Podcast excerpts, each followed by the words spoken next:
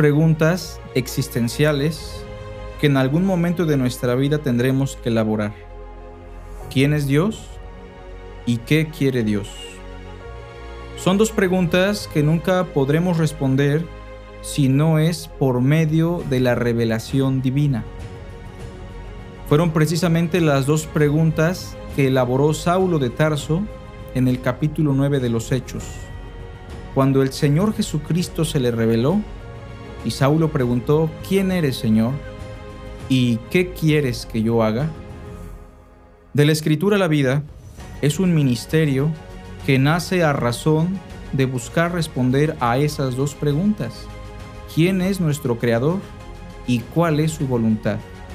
Le animamos, le exhortamos a que pueda involucrarse en esta labor, a que pueda estar atento a los recursos, a los videos que estaremos lanzando, para que usted pueda conocer quién es su Creador y pueda conocer su voluntad para esta vida presente.